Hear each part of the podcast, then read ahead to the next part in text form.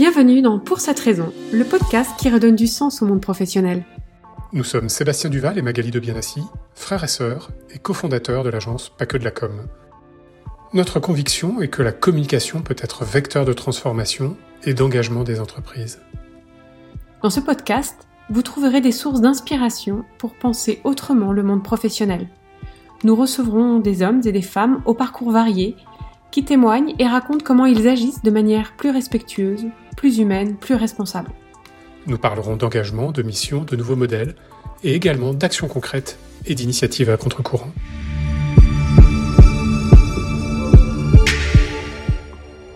Je suis ravie de vous retrouver aujourd'hui pour un nouveau numéro du podcast Pour cette raison.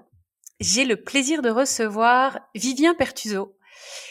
S'il fallait le définir en un mot, je dirais que Vivien est un expert en entreprise à mission et en raison d'être. Bonjour Vivien. Bonjour Magali. Vivien, vous avez un parcours euh, varié, euh, d'abord de chercheur à l'IFRI, puis de directeur adjoint chez BPI Lab, et puis vous vous êtes progressivement spécialisé sur le sujet des entreprises à mission. Et aujourd'hui, vous accompagnez des entreprises euh, sur le chemin de la mission. Alors en parallèle, vous avez créé vos propres supports médias pour apporter votre contribution au débat actuel autour des enjeux sociaux et environnementaux. Et vous éditez donc une newsletter et un podcast, La Machine à Sens, 100% dédié aux entreprises à mission, que l'on peut retrouver sur euh, toutes les plateformes habituelles de podcast. Alors, tout ceci fait de vous un veilleur stratégique sur les questions de transformation responsable et d'engagement des entreprises. Alors, je voudrais vous proposer dans ce podcast de porter un regard euh, plutôt analytique sur les entreprises à mission et les retombées de la loi Pacte. Donc, rappelons juste que les entreprises à mission sont celles qui décident de se doter d'une raison d'être et qui, par là, s'engagent sur la manière dont elles entendent jouer un rôle dans la société au-delà de leur euh, simple activité économique. Donc concrètement, les entreprises à mission sont celles qui osent se transformer et pour que euh, le profit ne soit pas forcément en opposition avec les enjeux sociaux et environnementaux. Donc nous sommes aujourd'hui quatre ans après le lancement de cette loi Pacte qui a institué la qualité d'entreprise à mission. On en recense environ 1000 hein, entreprises à mission. Donc, que pensez-vous de ce chiffre? Est-ce que c'est euh, plutôt beaucoup ou pas beaucoup, selon vous? Euh, oui, effectivement, on est à un peu plus de un peu plus de 1000, bientôt 1100, en tout cas officiellement, parce que le recensement est toujours un peu compliqué. Il n'y a pas de a pas de remontée d'informations automatique sur les entreprises à mission, donc c'est toujours, euh, difficile de d'avoir des chiffres précis. Euh, mais en tout cas, la barre des 1000 a été franchie il y a il y a 2-3 mois maintenant, et ça continue de bien progresser. alors on peut voir le verre à moitié plein ou à moitié vide. Si on le regarde à moitié plein, on peut se dire euh, 1000 en 4 ans, c'est pas mal. Sachant que certes la loi Pacte a été votée en mai 2019, mais les décrets d'application sont passés en janvier 2020. Donc en fait officiellement, les premières entreprises à mission ne datent que de début 2020, même s'il y en a certaines qui ont un peu devancé les décrets d'application. donc 1000, c'est pas trop mal, surtout si on regarde en fait d'autres dispositifs plus ou moins équivalents. Euh, donc par exemple, on peut regarder quelques labels RSE en France. Euh, donc il y en a, il y en a quelques-uns. Et si on prend le, le label Lucie, qui est un des, un des plus connus. On compte environ 400 euh, entreprises labellisées Lucie, alors que c'est beaucoup plus ancien que l'entreprise à mission. Pareil pour le label Bicorp, alors qu'on en parle énormément aujourd'hui. en France, on en compte 300, alors que ça fait bientôt 10 ans que le, que le label est apparu en France. Donc on peut se dire 1000, c'est plutôt pas mal. Également, si on regarde un dispositif assez équivalent à la société à mission qui existe en Italie depuis 2015. eux, ils ont franchi la barre des 1000 l'an dernier. donc c'est plutôt pas mal. Néanmoins, on peut se dire 1000, c'est quand même pas beaucoup, sachant que par rapport au tissu économique français, c'est une goutte d'eau dans l'océan. Et en plus, finalement, c'est quand même un dispositif dont on parle beaucoup, à la fois de manière médiatique, on a quand même des entreprises à mission qui sont quand même connues du grand public, Euh, donc on voit assez fréquemment ce terme utilisé dans la presse. Euh, c'est un dispositif qui est assez relayé également dans les différentes associations de dirigeants, dans des fédérations professionnelles. Euh, donc on peut se dire, bah 1000 c'est pas c'est pas tant que ça non plus. Alors justement, quels sont les freins au développement du modèle selon vous? Est-ce qu'il n'y a pas en fait un peu un risque de entre guillemets purpose washing, hein, pour euh, faire le parallèle avec la notion de greenwashing, à savoir qu'on trouve des entreprises qui décident de s'engager euh, dans, la mission avant tout pour des questions d'image et, de marque employeur? Euh, alors, il y, a plusieurs freins qui, peuvent exister. Le, premier frein, qui reste, je pense, plus, le plus fort, c'est la méconnaissance de ce dispositif. En fait, c'est un cadre, encore une fois, hein, on est sur quelque chose d'assez récent, euh, et même si on en parle, etc., enfin, tout le monde ne fait pas partie d'une fédération professionnelle ou d'une association de dirigeants, euh, ou ne se dit pas que quand on parle d'une entreprise à mission, en fait, c'est un vrai dispositif juridique qui a des, qui, implique des engagements pour l'entreprise. donc, le premier frein, c'est la, méconnaissance de ce cadre par beaucoup d'entreprises. Le deuxième frein, euh, qui qui à mon avis n'a pas été suffisamment pensé et que j'observe de plus en plus, c'est que l'entreprise à mission, en fait, est présentée souvent comme une sorte de super RSE. c'est-à-dire que dans la on présente généralement la loi Pacte un peu comme une fusée à trois étages. Euh, vous avez un 1 étage qui s'applique à toutes les entreprises et qui euh, pour faire très simple, euh, consacre la RSE, donc la responsabilité sociétale d'entreprise, comme un prérequis de la bonne gestion d'une entreprise. Donc toutes les entreprises, peu importe la taille, peu importe le secteur, doivent prendre en considération, là je cite la loi, prendre en considération les impacts, les enjeux, pardon, les enjeux sociaux et environnementaux de leur activité.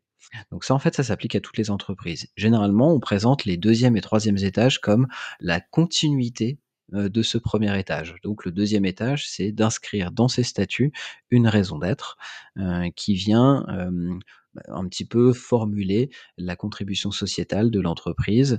Euh, et le troisième étage, qui est le plus engageant, c'est de devenir une entreprise à mission, donc euh, en plus d'une raison d'être, d'avoir des objectifs sociaux et ou environnementaux qui sont inscrits dans les statuts et d'avoir un mécanisme de supervision et de contrôle euh, de cette mission. Et en fait, le fait de, de, parler de l'entreprise à mission comme le troisième étage de ce dispositif, donne l'impression que pour devenir entreprise à mission, il faut déjà avoir une démarche RSE très engagée. et que si on n'a pas une démarche engagée, une, démarche RSE très engagée, bah finalement, on peut pas se lancer dans l'entreprise à mission. Premier point. Et deuxième point, c'est que celles qui se sont dit ah mais c'est super parce qu'en fait en, en, parlant d'entreprise à mission, on peut donner l'impression que on est une entreprise vertueuse, euh, qu'on est une entreprise qui s'intéresse euh, au bien-être, euh, à l'environnement, etc. Et donc, ça peut nous être utile pour polir notre image à la fois en interne et vis-à-vis de vis-à-vis des, des futurs talents qu'on aimerait recruter.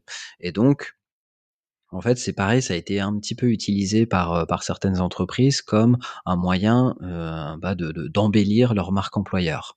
Et donc ces deux, ces deux, deux phénomènes-là, donc un, le phénomène que euh, pour devenir une entreprise à mission, il faut déjà avoir une démarche RSE très structurée, et le deuxième, qui est de se dire, bah, l'entreprise à mission, ça peut nous donner une sorte de label de vertu, et en termes de communication, de marketing RH, ça peut être super intéressant ça, commence à, mmh, à, avoir cet effet de d'atteindre ses limites. parce que finalement, il y a beaucoup d'entreprises qui ne, ne se disent pas que l'entreprise à mission peut justement être intéressant pour enclencher leur démarche RSE ou structurer leur démarche RSE. En réalité, beaucoup d'entreprises mènent des actions en matière de RSE, mais ce n'est pas structuré. et donc l'entreprise à mission, elle, a un prisme qui peut permettre de cadrer un petit peu les différents enjeux RSE de l'entreprise et surtout de les, de les raccorder directement à l'activité de l'entreprise, au business de l'entreprise. Ce qu'une démarche RSE n'a pas forcément vocation à faire euh, intrinsèquement.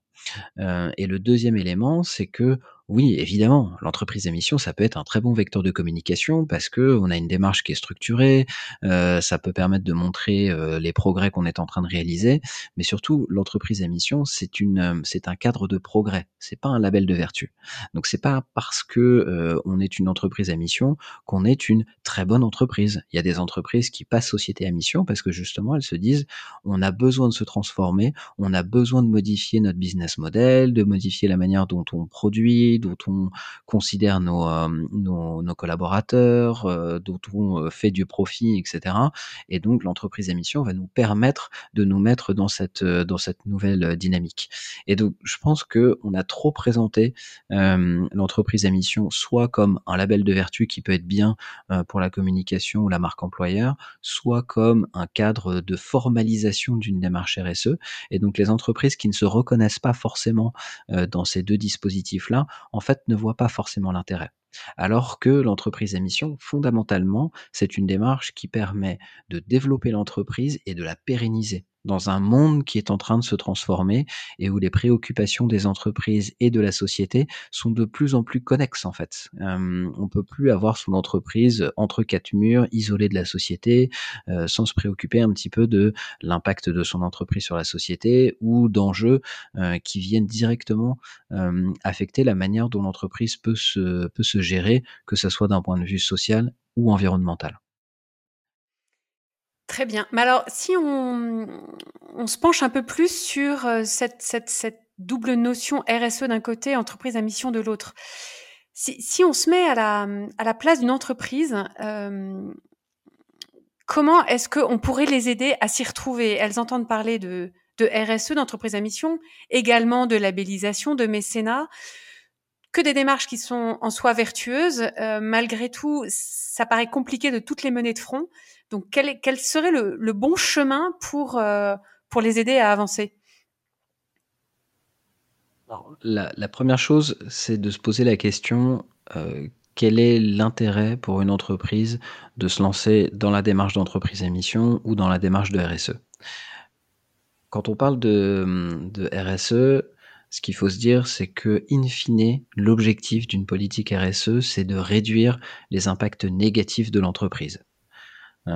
Donc c'est une, c'est presque une démarche un peu, on y va parce que en fait on se rend compte que d'un point de vue environnemental par exemple, la production, l'utilisation de matières premières, de ressources, etc. tout ça a des impacts négatifs sur l'environnement et donc on veut essayer de réduire ces impacts négatifs, que ça soit l'empreinte environnementale, l'empreinte carbone, etc., que ça soit dans l'industrie ou dans les services, hein, bien évidemment, euh, peu importe le secteur d'activité. D'un point de vue social, euh, bah, c'est de se dire, euh, on veut faire en sorte que les conditions de travail euh, soient les meilleures possibles pour nos collaborateurs, parce que, on, par exemple, dans l'industrie, les conditions de travail peuvent être parfois pénibles, donc c'est comment réduire la pénibilité, ou dans le BTP, euh, dans les dans les métiers de service, ça va être euh, sur euh, l'ergonomie dans les bureaux, par exemple, comment améliorer tous ces aspects-là. ça va être en grosso modo d'améliorer le bien-être pour éviter que le travail soit perçu comme une source de pénibilité euh, etc., etc. Ça peut être sur la gouvernance, comment partager davantage la valeur euh, plutôt que de faire en sorte que ce soit uniquement euh, les actionnaires qui en tirent le plus grand, le plus grand bénéfice, euh, etc. Mais globalement, tout ça sert à réduire les impacts négatifs de l'entreprise. Alors que euh, l'entreprise à mission, c'est une démarche qui permet d'augmenter euh, les impacts positifs de l'entreprise. Le cœur de l'entreprise à mission, c'est vraiment de se dire euh, par notre activité, on peut produire des impacts positifs. Peut-être que c'est pas forcément le cas aujourd'hui, mais si on réfléchit à la manière dont on fonctionne, dont on s'approvisionne, dont on produit, dont on vend, dont on commercialise, dont on distribue, etc., etc., euh, on peut avoir des impacts positifs. Et donc c'est vraiment de se dire comment par notre activité on peut maximiser ces impacts-là de telle sorte que notre entreprise participe de manière positive et contributive à la société. Donc c'est une autre démarche en fait que celle de la RSE. Certains diront, et ils auront raison, que c'est une démarche qui est moins globale, parce qu'on peut avoir une mission qui est très centrée sur des enjeux sociaux, mais qui peut éventuellement laisser un peu de côté les enjeux environnementaux et inversement, on peut très bien avoir une mission qui a une visée plutôt environnementale euh, et laisser un peu de côté euh, les enjeux sociaux. C'est tout à fait possible. La loi le permet, donc certaines entreprises euh, le font. Si je prends, si je prends juste un exemple, Doctolib euh, qui est passé entreprise à mission en début d'année. Euh, Doctolib, c'est un acteur de la santé. Leur mission est très centrée sur des enjeux sociaux. On s'attend difficilement à ce que Doctolib ait un impact positif sur l'environnement, par exemple. Néanmoins, on s'attend à ce que Doctolib fasse tout pour réduire ses éventuels impacts négatifs sur l'environnement, sur le numérique par exemple, sur l'utilisation de certaines ressources. Donc c'est vraiment de distinguer les, objectifs de l'entreprise telle qu'elle est aujourd'hui. Est-ce que c'est de travailler plutôt sur les aspects de RSE ou est-ce que c'est de travailler sur les aspects de mission? Les deux sont complémentaires, mais elles ont des objectifs un peu différents. Après, effectivement, il existe plein d'autres, euh, plein d'autres euh, chemin euh, pour, pour une entreprise. Quand on parle de mécénat, souvent ça vient s'insérer dans une politique de RSE. C'est de se dire euh, bah, comment est-ce qu'on peut redistribuer, par exemple, les, les, les richesses produites ou accumulées par l'entreprise euh, sur notre territoire ou sur des territoires sur lesquels on est particulièrement présent. Euh, pour les, labellisations, souvent ça vient s'inscrire dans des démarches euh, de RSE aussi. Donc il y a, quelques labels euh, un peu génériques euh, sur la RSE en France et après il y a des labels aussi sectoriels. Mais tout ça en fait ce sont des cahiers des charges qui viennent cadrer les démarches de l'entreprise, souvent pour réduire les impacts négatifs de l'entreprise. Donc en fait, c'est vraiment, c'est pour ça que je dis, c'est complémentaire dans le sens où ça peut participer d'une même, d'une même dynamique, de dire euh, l'entreprise s'insère dans la société et comprend qu'elle a un rôle à jouer et qu'elle joue un rôle dans la société, euh, mais différente dans le sens où il y en a une qui limite les impacts négatifs et l'autre qui cherche à maximiser les impacts positifs. Ok, très bien, merci, c'est très clair. Mais alors, quand, quand, on a eu cet échange de, pour préparer euh, le podcast, euh, vous m'expliquiez que beaucoup d'entreprises qui deviennent euh, à mission sont des entreprises qui se créent. Est-ce que ça signifie que c'est plus compliqué pour une entreprise existante de se lancer dans un projet de transformation? Alors c'est vrai que c'est assez étonnant parce que le, le, le dispositif de l'entreprise émission a été pensé plutôt pour les grandes entreprises. C'était euh, justement pour euh, responsabiliser davantage les entreprises euh, qui s'étaient un petit peu détachées de la société, notamment par, par les sociétés anonymes, donc les SA, et donc un actionnariat qui est très très loin en fait du terrain et qui s'intéresse finalement assez peu aux actions concrètes de l'entreprise, davantage à sa rentabilité, ses performances économiques. mais ce qu'on voit, c'est que la, la, alors maintenant, la, grande minorité des entreprises à mission sont des entreprises qui sont nées après 2020. Donc en fait, souvent, elles sont nées euh, en inscrivant dès la création de l'entreprise euh, une mission dans leur statut. Euh, donc aujourd'hui, on a 44% selon le dernier baromètre de l'Observatoire des sociétés à mission, donc 44% des entreprises à mission qui sont nées après 2020. Donc on peut se considérer nativement à mission ce qui signifie qu'on a quand même 56% qui sont nés avant 2020. Mais en fait, si on regarde, ce sont quand même des entreprises assez jeunes dans la majorité des cas. Donc elles ont environ 5 ans tout au plus. Et oui, pour répondre à votre question, c'est plus difficile pour une entreprise déjà existante de passer société à mission. Pour plusieurs raisons. La première, c'est que ce sont des entreprises qui ont déjà un historique. Euh, et donc, quand on décide de passer entreprise à mission, ce qu'il faut se dire, c'est que euh, il faut prendre l'entreprise telle qu'elle est, mais aussi il faut prendre son évolution passée euh, et envisager son évolution future. Et donc, prendre en considération l'évolution de l'entreprise, c'est pas forcément quelque chose de toujours simple pour des entreprises qui sont euh, qui ont plusieurs décennies d'existence, qui ont connu beaucoup d'évolutions, euh, qui parfois ont des organisations un peu complexes, euh, qui ont un petit peu de, de passé ou de passif à, à, gérer dans certains cas de figure. Donc c'est pas évident pour cette pour cette première raison. La deuxième raison, c'est que ces entreprises, contrairement à des entreprises qui sont nativement à mission euh, ont des parties prenantes déjà bien identifiées. Elles ont des clients, une multitude de clients qui chacun ont, leurs priorités, leur manière d'interagir avec l'entreprise, que ce soit en B2C ou en B2B. elles ont des fournisseurs, des partenaires, etc. Donc elles ont tout un écosystème autour d'elles qu'elles ont besoin de consulter et surtout de ne pas braquer et donc ça peut parfois prendre plus de temps aussi pour des entreprises qui existent depuis plus longtemps, déjà bien établies, de se dire eh ben nous on a envie de passer entreprise à mission et on a envie d'embarquer un petit peu notre écosystème, mais bon embarquer son écosystème quand on a beaucoup de clients, beaucoup de fournisseurs, de partenaires, etc. Ça peut prendre un peu de temps. Et la troisième raison, c'est que souvent ce sont des entreprises qui ont des actionnariats qui sont parfois plus complexes plus complexe parce que bah, il n'y a pas forcément juste les deux, le ou les fondateurs qui eux sont vraiment guidés par cette idée de passer entreprise émission. Il peut y avoir un actionnariat un petit peu plus complexe où il y en a qui sont très allants, d'autres qui le sont peut-être un peu moins. Là, je parle même pas forcément d'entreprise cotée, mais simplement d'entreprise où l'actionnariat est un petit peu dilué entre différents associés ou quand il y a un actionnariat salarié, etc ça peut prendre un peu, plus de temps aussi dans ce cas de figure-là, parce qu'il y a un changement statutaire. Et après, la dernière raison, c'est que ce sont des entreprises qui généralement sont conseillées par par diverses personnes et que ce soit des avocats, des experts comptables, d'autres des consultants, etc. et ce sont autant de personnes qui ne connaissent pas forcément très très bien l'entreprise à mission. Et moi, ce que je vois, c'est qu'il y a encore beaucoup, qui, beaucoup de personnes et encore une fois, un peu, peu importe les professions, qui insistent sur les risques juridiques de passer société à mission. Il y en a effectivement hein, des risques juridiques de passer société à mission. C'est principalement des risques d'image. Parce qu'aujourd'hui, vous, vous n'avez pas de sanction, en fait. Si jamais vous perdez votre qualité de société à mission, vous n'avez pas de sanction.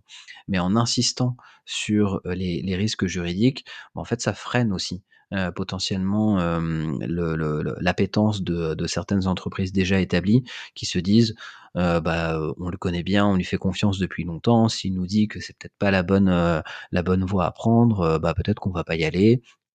Et donc, euh, donc voilà. Et la toute dernière raison, parce que je, effectivement, il y en a quand même une, dernière qui, qui, qui, joue aussi beaucoup, c'est qu'il y a pas mal d'entreprises qui se disent, moi, j'ai pas besoin de ça. Euh, j'ai pas besoin de ça pour passer, euh, pour pour être une entreprise vertueuse euh, qui contribue de manière positive. je crée de l'emploi, je paye mes impôts, c'est déjà pas mal. ça fait de moi quand même une entreprise qui contribue au bien-être de la société. Et donc l'entreprise à mission, en fait, je vois pas trop trop l'intérêt. donc il y a aussi voilà un, un, un champ euh, de, de, de, possibilités euh, liées à, ce, à cette perception que l'entreprise à mission, en fait, c'est un nouveau gadget, euh, c'est un truc à la mode en ce moment, mais ça va passer, c'est comme tout, c'est un effet de mode. Bon, mais toutes ces raisons euh, laissent penser que rares sont les grandes entreprises qui vont euh, devenir entreprises à mission? Est-ce est -ce que c'est qu'une question de temps, comme vous le disiez, ou est-ce que dans le fond, euh, c'est voilà, elles ont d'autres chemins et elles vont privilégier les les autres qui sont un peu obligatoires aussi, notamment euh, la réglementation RSE qui va les obliger à faire des efforts en reporting et autres qui leur demandent aussi beaucoup de temps. Donc rajouter l'entreprise à mission par-dessus le marché. Je, je, je, vous demande un peu votre avis de voilà de, veilleurs et d'experts sur le sujet. alors en fait, c'est vrai que le le, les grandes entreprises, alors faut distinguer en fait, je pense que c'est pas forcément une question de taille, c'est une question d'actionnariat pour le coup. en fait, c'est plus difficile pour une entreprise cotée de passer entreprise à mission que pour une entreprise non cotée c'est pour ça qu'en fait, on a très très peu d'entreprises cotées qui sont passées société à mission. Il y en a 6, alors peut-être 7, euh, bientôt 7, mais sinon, on voilà, on n'a même pas la dizaine d'entreprises cotées qui sont passées société à mission. et après, on a des grandes entreprises qui sont passées société à mission, mais qui ne sont pas cotées. Je pense évidemment à la Poste. Bon, on peut difficilement faire beaucoup plus gros. ce qu'il faut en fait se dire par rapport à ça, c'est que une, une entreprise cotée a un actionnariat qui est beaucoup plus dilué avec des actionnaires en fait qui sont très très loin de l'entreprise et très très loin de ces considérations de euh, euh, je vais être actionnaire d'une entreprise à mission, donc il faut potentiellement que j'accepte que l'entreprise fasse des investissements euh, dans le cadre de sa mission qui peuvent légèrement gréver un petit peu sa rentabilité et donc faire baisser un petit peu le cours de l'action. Souvent les actionnaires en fait sont principalement intéressés par un, retour sur le court terme. Et donc là, il y, a il y, a une dichotomie en fait, parce que l'entreprise émission, c'est fondamentalement un chemin qui amène à des investissements et à une transformation qui a des impacts positifs sur l'entreprise, sur son développement et sa pérennité à plus long terme, et qui peut potentiellement coûter un petit peu à court terme, alors que euh, quand on est euh, quand on est coté, euh, le cours de bourse, bah, il évolue tout le temps en fait, et il a besoin d'être maintenu à un certain niveau. Et donc c'est vrai que pour les entreprises cotées, c'est difficile aujourd'hui de réconcilier le besoin de, de maintenir le cours à un bon niveau et donc de satisfaire les actionnaires et de l'autre côté de passer entreprise à mission et de se dire que bah, il y a des investissements qui vont être faits et qui vont potentiellement coûter à l'entreprise avant de lui avant de lui rapporter d'un point de vue économique. Donc c'est vrai que on peut difficilement s'attendre à ce que beaucoup d'entreprises cotées se jettent dans l'entreprise à mission et on le voit aujourd'hui. en fait là on est à peu près les trois quarts des entreprises du CAC 40. donc là on, est sur les grandes entreprises, mais c'est c'est ce qui est le plus visible. Euh, ces les trois quarts du CAC 40 euh, ont une raison d'être. Parfois elle est statutaire, parfois elle n'est pas statutaire. Pour la plupart des cas, elle n'est pas statutaire. Euh, et en fait, ils ont tous fait ça très rapidement. C'est-à-dire qu'en 2020, 2021, vous aviez déjà la quasi-totalité du CAC 40 qui avait une raison d'être. Aujourd'hui, il n'y a qu'une seule entreprise du CAC 40 qui est passée société à mission, c'est Danone. Est-ce qu'il y en aura d'autres? Peut-être, mais c'est pas sûr. Et franchement, j'y crois assez peu, parce qu'en fait, elle ne voit pas la logique de la de l'entreprise à mission comme une logique de transformation d'entreprise, quelque un cadre. Encore une fois, hein, je reviens à la même chose, mais comme un cadre qui permet de transformer l'entreprise, de, de guider, de guider les efforts de, de l'entreprise vers une transformation positive, contributive, qui permette d'aligner les intérêts de toutes les parties prenantes, y compris des actionnaires. Et donc, tant que ce cheminement-là ne sera pas fait dans les entreprises cotées et l'explication faite auprès de leurs actionnaires, je pense que ça bougera très peu. Très bien. Alors, est-ce que vous auriez un, dernier conseil pour la route, pour bah, inviter les, entreprises à s'engager en profondeur sur un chemin de transformation responsable, que ça passe par l'entreprise à mission ou pas, mais l'idée c'est bien d'aller chercher la transformation en profondeur alors la première chose, la première chose que je dis toujours, c'est que à partir du moment où, vous êtes dirigeant d'entreprise et vous vous posez des questions sur, la place de votre entreprise dans la société, ça signifie que déjà vous avez pris conscience qu'il n'y a pas que le modèle économique qui compte pour, la pérennité, la réussite et le succès de votre entreprise. à partir de là, effectivement, les chemins sont très divers ça peut vous amener à avoir une démarche RSE qui vous permette d'être plus impliqué dans la société d'un point de vue social, par du mécénat par exemple, par des actions environnementales, par des actions sociales vis-à-vis de vos collaborateurs, etc. Ça peut vous amener à même à, structurer cette démarche-là avec des labels, des certifications, et ensuite vous pouvez vous dire, on a envie euh, que notre entreprise se pérennise, se développe autour d'un projet fédérateur euh, qui drive l'innovation de l'entreprise, son business model, l'évolution de son business model. Et là, l'entreprise à mission est un cadre absolument idéal euh, qui offre quand même beaucoup de liberté puisque c'est l'entreprise qui définit sa propre mission, mais qui nécessite aussi beaucoup de rigueur et d'exigence euh, parce qu'il y a une supervision, il y a un contrôle, euh, et encore une fois, euh, même s'il n'y a pas de, il n'y a pas de sanction, il n'y a rien de, de, de plus, de plus dommageable pour une entreprise quand même de ne pas, de, en tout cas que qu'un audit conclut que certains des objectifs n'ont pas été atteints. Pour l'interne, c'est jamais très appréciable. Pour l'externe, ça, ça ne l'est pas beaucoup plus. donc c'est vrai que c'est un cadre qui est, qui est exigeant, qui demande de la rigueur, du suivi, du pilotage, mais qui est également hyper intéressant pour le développement de l'entreprise et qui favorise aussi l'embarquement des collaborateurs autour d'un projet fédérateur. Et ça, je trouve ça assez, assez génial. Et puis, c'est quand même assez rare qu'une loi ne contraigne pas, mais plutôt ouvre des opportunités justement très positives pour, pour une entreprise. Je vous remercie Vivien pour tous ces, pour tous ces éléments très éclairants et j'espère qu'ils pousseront davantage d'entreprises à, à prendre le chemin de la mission. Je vous dis à très bientôt. Euh, au revoir Vivien. Merci beaucoup Magali. Au revoir.